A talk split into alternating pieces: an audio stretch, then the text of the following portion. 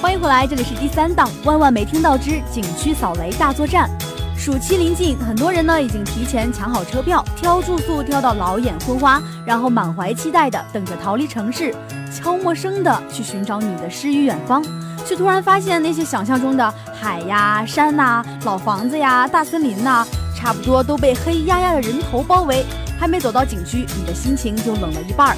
照片很性感，现实很骨感啊，说的就是旅游胜地。今天呢，星海小分队就来给大家来一个景区大扫雷。一丽江，想象中弹弹吉他、喝喝酒，事实上没有钱你别想走。丽江一群文青在大型主题公园里唱着外面的世界，还如痴如醉。十几年前啊，人们爱用“丽江候鸟”来形容那些漂流不定的过客。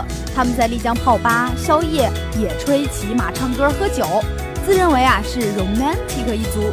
不管这是一种伪装的姿态，还是一种真实的宁静，那时的丽江还算为人称羡。而现在其负面新闻的出镜率可是有点高，比如2014年当地黑导游的彪悍宣言：“不买东西比抢劫更可耻。”丽江欢迎你是欢迎你来消费的，长久以来累积的黑名似乎不可能轻易洗刷得了。想挽回游客，那可要长点心啦。二，海南，想象中椰林树影，水清沙幼，事实上满大街都是东北烧烤。海南居然被带去假的鹿回头景点。海南可以说是国内旅游业兴起时最先起来的一颗明星。一时之间，所有的中国游客都涌向了海南。可它呢，也是在资本浪潮里最先垮掉的旅游胜地。吃海鲜坑就不必再提了，还有满大街的烧烤摊子，浓重的油烟味儿，汹涌的人潮，都让旅客望而却步。不过呢，如果你有钱，这些都不用太担心。你可以住进一室独立的奢华酒店，或者是度假村，在那里躺个几天几夜，眼不见为净，倒也能体味到三亚的好处来。三五台山，想象中请五台山净化我的心灵，事实上它却净化了你的钱包。山西的五台山啊，是中国佛教名山，来拜访朝圣的人可以说是非常的多了。俗话说人红是非多，这个景区一红起来呀，就骗子多。除了黑车坑、收费坑，还有高价香的坑等着你。寺庙里虽然说有这个免费的香来供人使用，不过偏偏有人在旁边说：“你买的才是你的，你用免费的是给别人烧了香。”四大理双廊，想象中四季如春，景色如画。事实上，哦呦，洱海脏的好厉害呐！大理的天气寒止于凉，暑止于温。在全国各地普遍高温的情况下，大理毅然挺起了为全国游人降温的重任。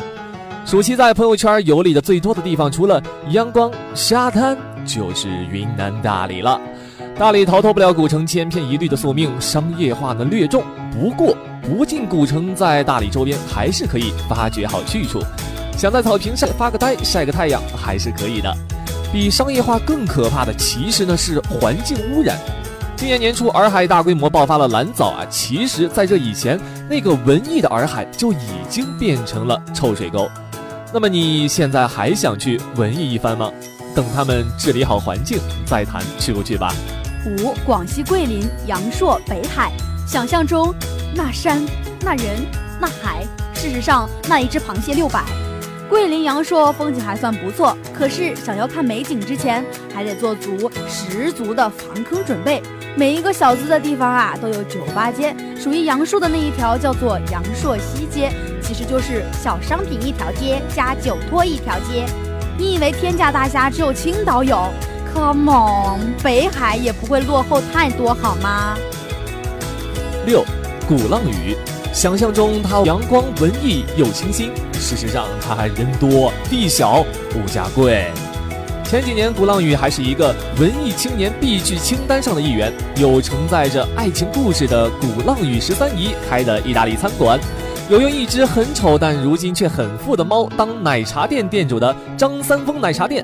喜欢音乐的还可以去看看钢琴博物馆，逛逛岛上带有异域风情的老建筑。不过如今的鼓浪屿满是味道一般的各式奶茶店食铺而更多的是人人人去往岛上的船票一票难求且不说住宿公交景点基本上是全部爆满吃喝物价还会让你再一次吐血。如果在大放假你还是决定要去鼓浪屿那么勇士我敬你一杯奶茶。暑假来了哪儿去造？擦亮眼睛甭搞笑。选择不好就胡闹。万万没听到。